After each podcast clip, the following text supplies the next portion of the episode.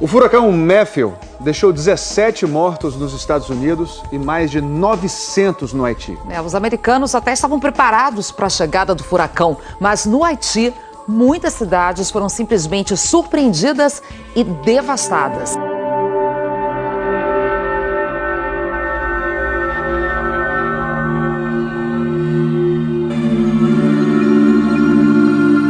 E aí pessoal, tudo bem? Aqui é o Bibo nesse BT Extra e como você já pôde ver no título, a gente vai falar um pouco sobre o Haiti e como você pode estar ajudando aos irmãos e irmãs, as igrejas, as missões que estão lá é, fazendo algo por aquele povo tão sofrido que está sofrendo muito devido à devastação do furacão Matthew. Esse áudio você vai ouvir ele também no Fora do Éden, que é o nosso podcast aqui de notícias, mas eu resolvi fazer também a parte e colocar no feed do Bibotalk para ter um alcance ainda maior. Para você que não sabe o que está acontecendo, uh, gente, um furacão na semana passada, no dia 4 de outubro, ele devastou devastou né, o sul do Haiti e com ventos que chegaram a 230 km por hora.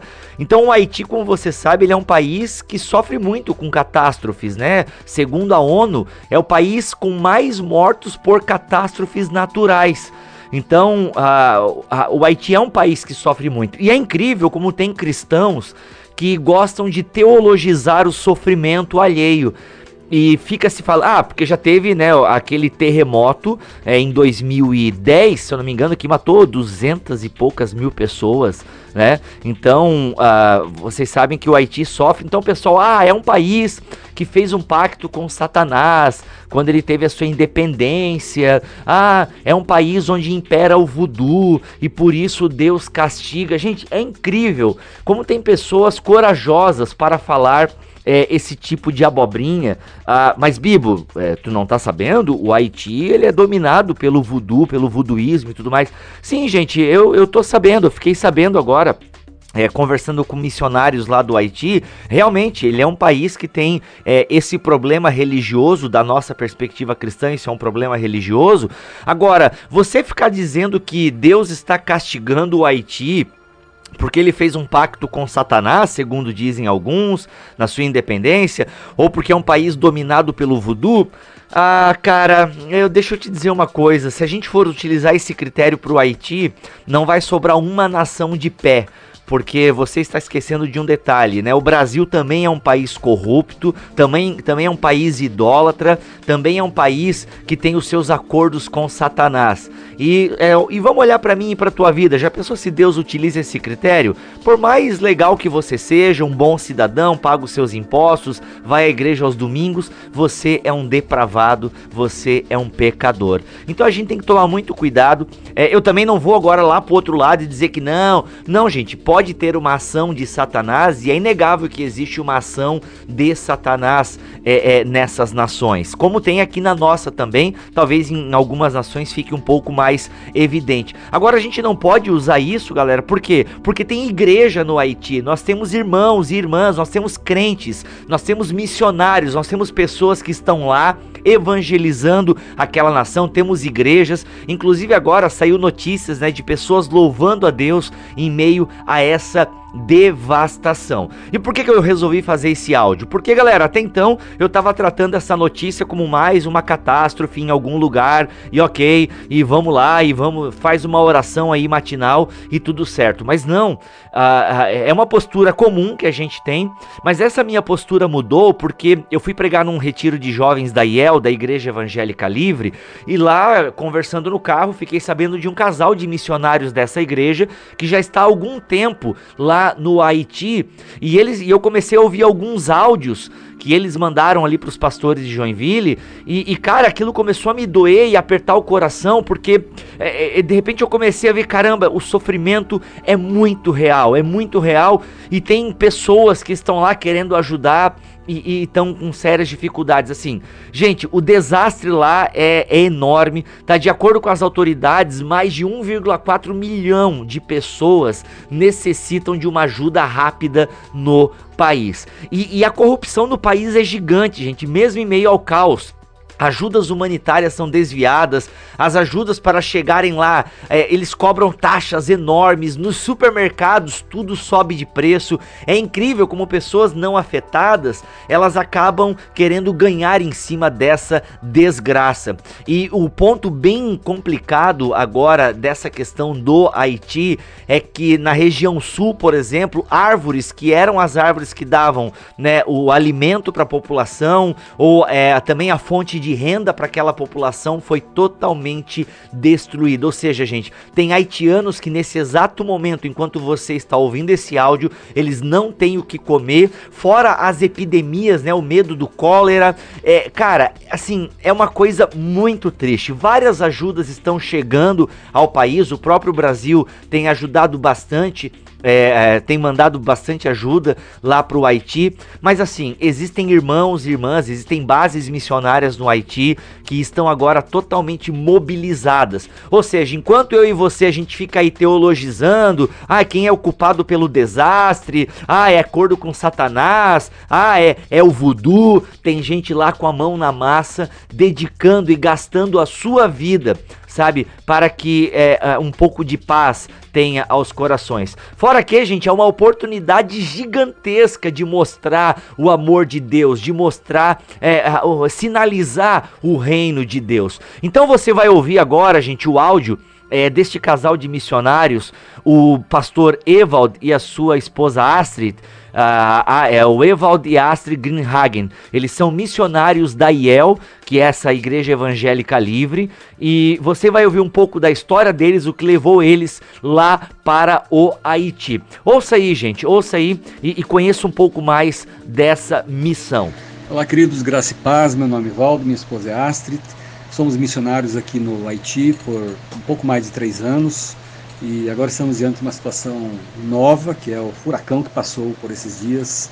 Estamos agora com as consequências desse furacão. É, fui pastor no Brasil por 25 anos.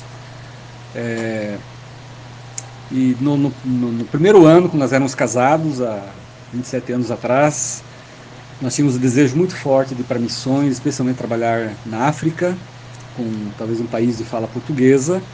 É, mas a necessidade de pastores do Brasil era muito grande e também nos primeiros anos nós tivemos nossas filhas, temos três filhas, mas oramos, entendemos que na época não era o período próprio para nós irmos para missões e oramos e falamos, Deus, o dia que nossas filhas não precisarem mais tanto fisicamente de nós, nós iremos então para a África, iremos para missões. Em 2010, quando aconteceu o terremoto aqui no Haiti, é, dois meses após o terremoto, eu vim para cá com um grupo de amigos, pastores, e nesse período Deus falou fortemente no meu coração, dizendo que a nossa África era aqui. Voltei para casa, compartilhei com minha esposa, e ela inicialmente perguntou se eu estava com problema de geografia, porque isso aqui não é África, mas eu falei, foi isso que Deus falou, e ela foi entendendo isso também, e começamos a orar para que Deus mostrasse o tempo certo para nós irmos aqui para o Haiti. Em 2010, 2012, Deus confirmou o nosso chamado para virmos aqui ao Haiti. Começamos os preparativos e já em julho de 2013, então nossas filhas não estavam mais conosco, duas haviam casado e a terceira estava estudando então no seminário em Belém do Pará. E no mês de agosto, então foi quando nós viemos, agosto de 2013, que nós viemos aqui para, para o Haiti. É, o começo foi bastante difícil, precisamos aprender duas línguas, o inglês e o crioulo haitiano, para podermos comunicar então com é, as pessoas aqui do local. Foi um desafio bastante grande, mas Deus tem nos dado graça, temos é, sobrevivido e temos passado então por essas é, situações todas. Como é, como é ser missionário aqui no Haiti? Não é uma situação nada fácil, é, os desafios são grandes, são os desafios são sempre muito grandes. É, Existem bastante barreiras, né?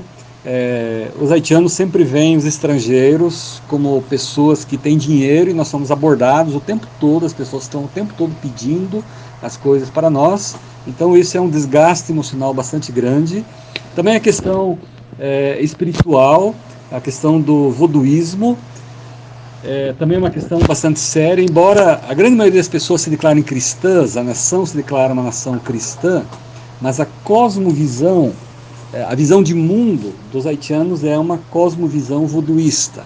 O voodoo é uma religião animista, onde os espíritos controlam a vida das pessoas e por isso muitas vezes essa passividade das pessoas diante das circunstâncias, até mesmo dos, é, das questões da, da, natureza. Elas entendem de que quem controla a vida são os espíritos, o voduísmo ensina isso, é, e elas não podem fazer muita coisa para alterar isso, porque senão elas vão estar, é, vão estar interferindo nos espíritos.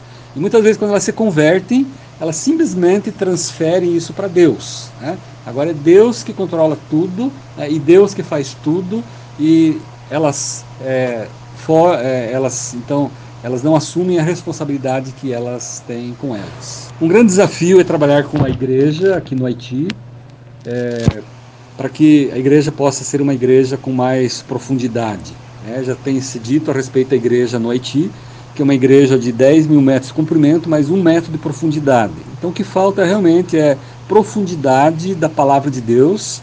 Os haitianos são muito bons no evangelismo, eles realmente fazem isso e a igreja vai se espalhando pelo país, mas falta realmente a profundidade da palavra de Deus para que possa mudar a cosmovisão, a visão de mundo dos haitianos. Né? E um dos aspectos, como eu falei, é entender que Deus tem a responsabilidade, mas as pessoas também têm a sua é, responsabilidade.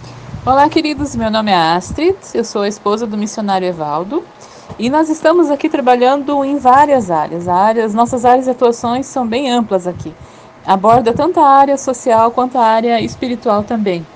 Nós moramos aqui numa guest house, numa casa de hóspedes, e nós recebemos várias equipes. É uma média de duas equipes por mês, mais ou menos.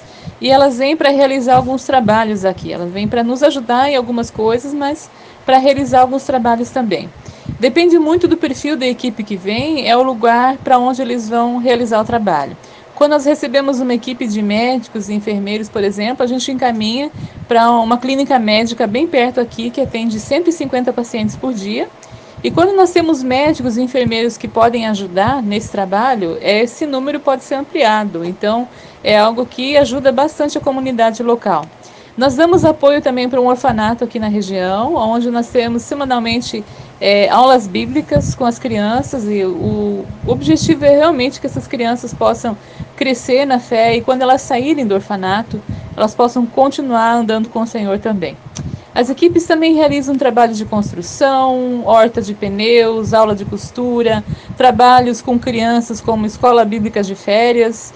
É, nós temos também um trabalho muito interessante na região de Porto Príncipe, é um trabalho chamado Global Fingerprints. Esse trabalho ele tem o objetivo de que as crianças permaneçam na casa das suas famílias, que elas deixem de ir para o orfanato. Por que evitar as crianças a irem a um orfanato aqui no Haiti? Primeiramente, porque a maior parte das crianças que moram no orfanato no Haiti não são órfãs, elas têm pelo menos pai ou mãe vivo. Uma média de 85% das crianças do orfanato, elas têm algum familiar que poderia tomar conta delas. Em alguns lugares, orfanatos no Haiti é um verdadeiro negócio. A gente tem visto horrores aqui no que diz respeito a isso. Então, nosso trabalho é realmente é, fazer com que as crianças tenham condições de permanecer com suas famílias.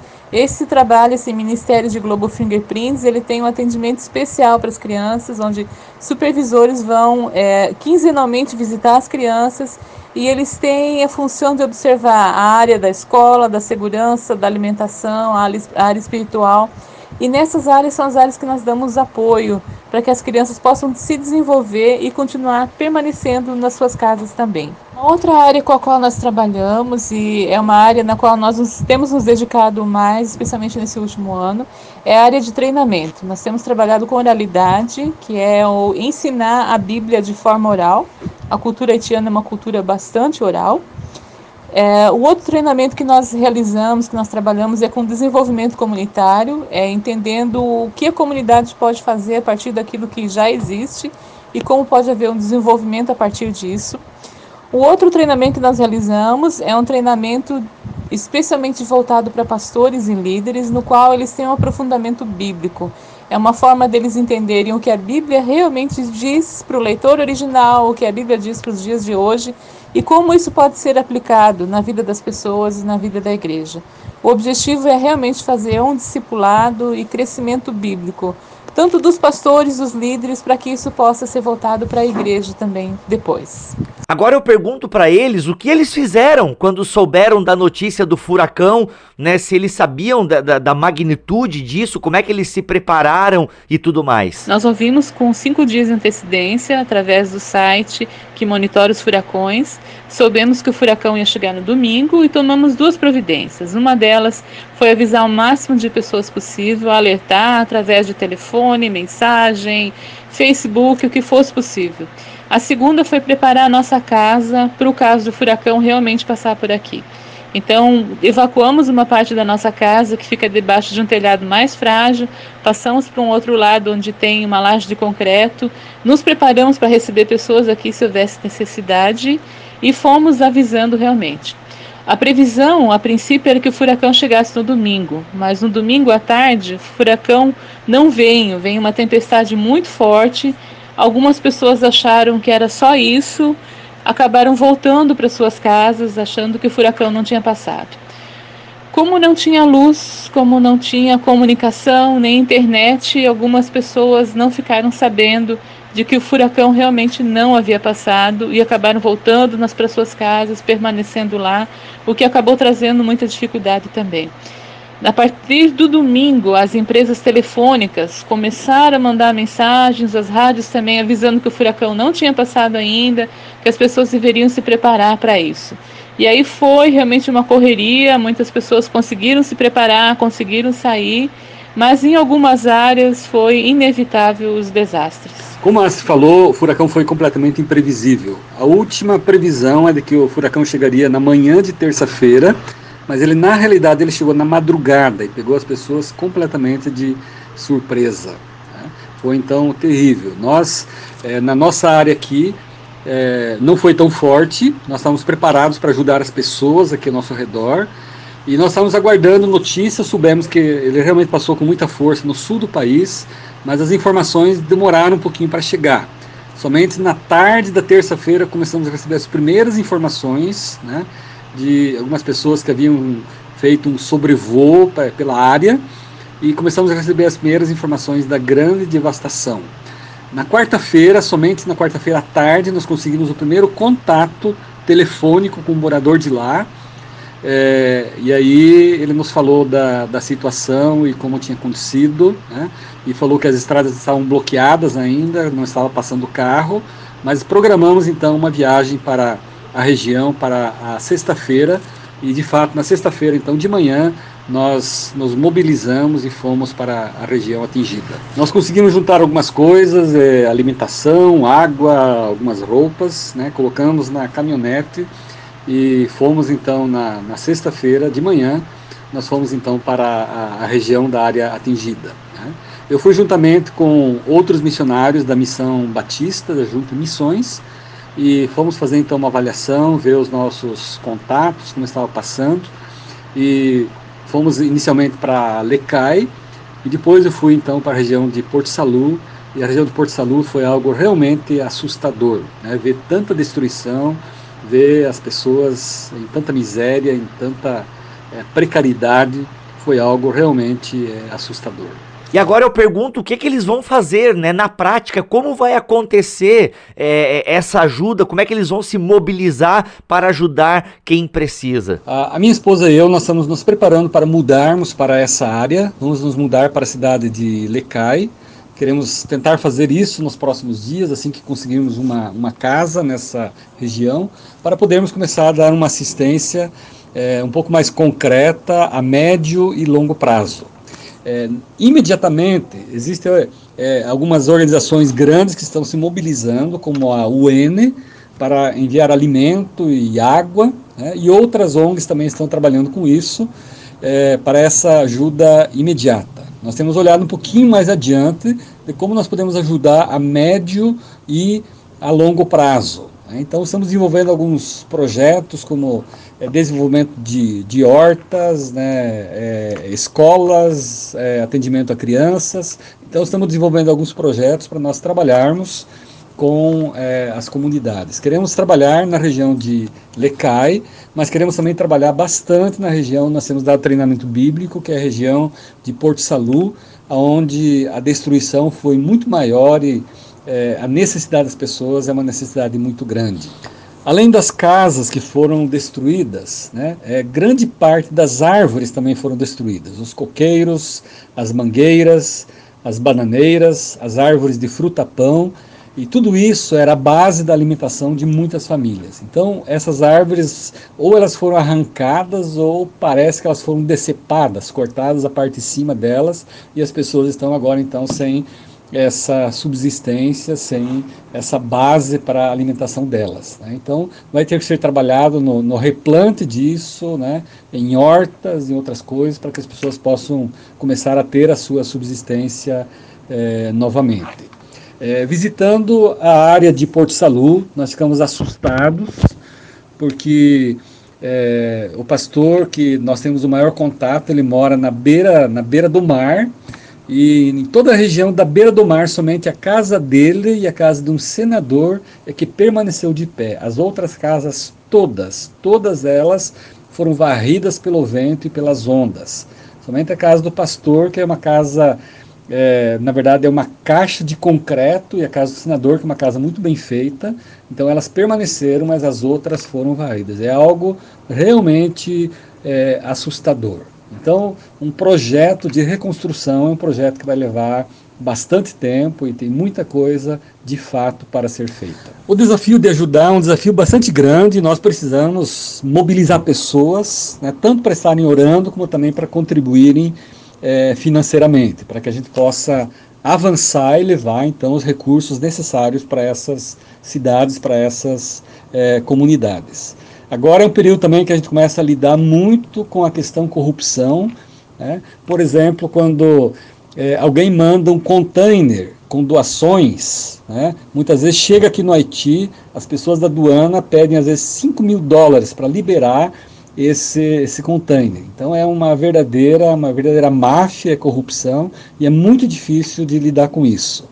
Por isso nós estamos pedindo que as pessoas que querem ajudar, que elas enviem dinheiro, né? porque nós compramos aquilo que nós precisamos aqui, compramos água, alimento, né? ou para suprir as necessidades dos projetos, e aí nós compramos aquilo, ou material de reconstrução para reconstruirmos os telhados e as casas, então a gente compra aqui e consegue ajudar então essas é, comunidades, essas famílias, essas igrejas tão, tão carentes. Né? Como você pode é, ajudar?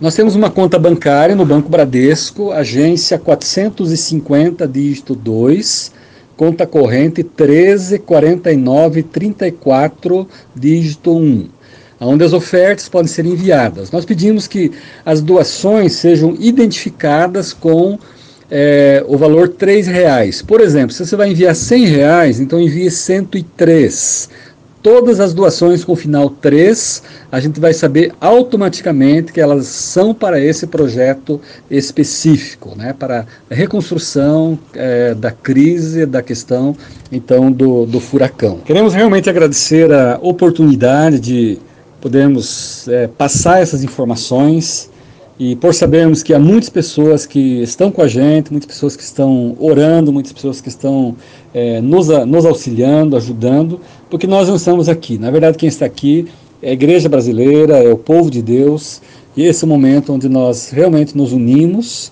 e, e participamos então desse, desse projeto né, de assistência, de reconstrução, que é algo realmente necessário nesse momento aqui. É, que Deus abençoe muito obrigado e continuamos contando com vocês. Então, galera, louvemos a Deus porque nós temos lá esse casal de missionários, essa base missionária lá, entre outras igrejas também. Eu sei que batistas estão lá, católicos. Louvemos a Deus por essas pessoas que estão gastando a sua vida para sinalizarem o reino de Deus. Então, nós podemos orar por eles, é muito necessário que nós oremos. Feche os seus olhos agora, se você puder. É, menos se você estiver dirigindo, obviamente, né? Mas é, é, feche os seus olhos, é, ore pelo Haiti, oremos pelo Haiti, pelos missionários que estão lá, né, pelas organizações, que o Senhor Jesus Cristo possa estender as suas mãos para aquele local, para que a bênção dele possa agora invadir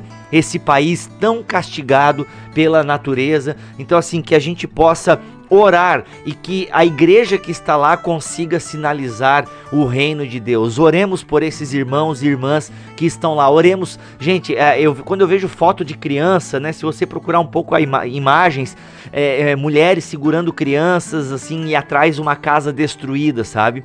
Então, assim, oremos mesmo por essas crianças, oremos por tudo que está acontecendo lá. Então, primeira coisa que a gente pode fazer, e não só pode, como deve, é orar pelo Haiti. E a segunda coisa é o que o pastor falou ali da questão da doação financeira. O Ministério Bibotal que já fez a sua colaboração, a gente já entregou um pouco das ofertas que nós recebemos, direcionamos para esse projeto no Haiti. E eu quero convocar você que pode, que tem condições financeiras. Gente, eu conheci os pastores da IEL tá? Então é o segundo ano que eu prego no retiro de jovens deles. Então, assim, é uma igreja séria, uma igreja comprometida com a palavra de Deus. E, e o pastor Evald e a sua esposa Astrid, eles estão lá, são pessoas assim que eu não conheço pessoalmente, mas eu troquei alguns áudios com eles no WhatsApp. Eu, eu estou em contato com o um pastor aqui de Joinville, o pastor Gilson. Então, assim, é, eu confio, sabe? E eu tenho certeza de que o dinheiro que nós mandarmos para essa missão, e gente, e, e assim, é uma necessidade imediata, sabe? É uma necessidade imediata. É, é, é, esse dinheiro vai ser usado, esse dinheiro vai ser empregado para aquilo que realmente é necessário. Então agora é hora, né? Você que pode, obviamente, né? Você que não pode, ore mesmo, sabe? Ore mesmo. Mas você, poxa, eu posso dar 33 reais. Lembrando, gente, se ah, eu quero doar 30 reais, doe 33. Sempre faça a doação com a terminação 3. Ah, vou doar 100 reais doe 103 reais. Por quê? Toda a doação terminada em 3, eles vão saber que essa doação é para o projeto, né, o SOS Haiti. Ok, galera? Então, assim, se você pode, os dados estão aqui na postagem desse áudio. Tem os dados bancários, é uma conta no Bradesco, tem o CNPJ da Associação Missionária, tá? Então, assim, se você pode, tire um tempo e faça essa doação. Ah, eu posso doar 5 pila. Mano, doa, é, 5 pila não tem como, tem que ser no mínimo 13, né? Ou 3 reais. 3 reais ou 13 reais. Doe o quanto você puder, gente, acredite, esses 13 pila que você pode doar, ele é importante porque ele soma com 13 pila de lá. Eu vejo pelo Bibotal que a gente tem muitos mantenedores, mas é a galera de 10, a galera de 15, e graças a esse de 10 e de 15, a gente chega, né, num, num volume legal e tal e dá para sobreviver. Então assim, se você pode com pouco, doe. Ok? Gente, esse foi um BT Express. Você vai ouvir também isso lá no Fora do Éden, que é o nosso podcast de jornalismo, ok? Mas eu resolvi fazer a parte, como eu disse no começo, para poder alcançar mais pessoas. Deus nos abençoe, abençoe a igreja aqui no Brasil que tem condições com as suas riquezas de suprir as pobrezas da igreja e do povo lá do Haiti.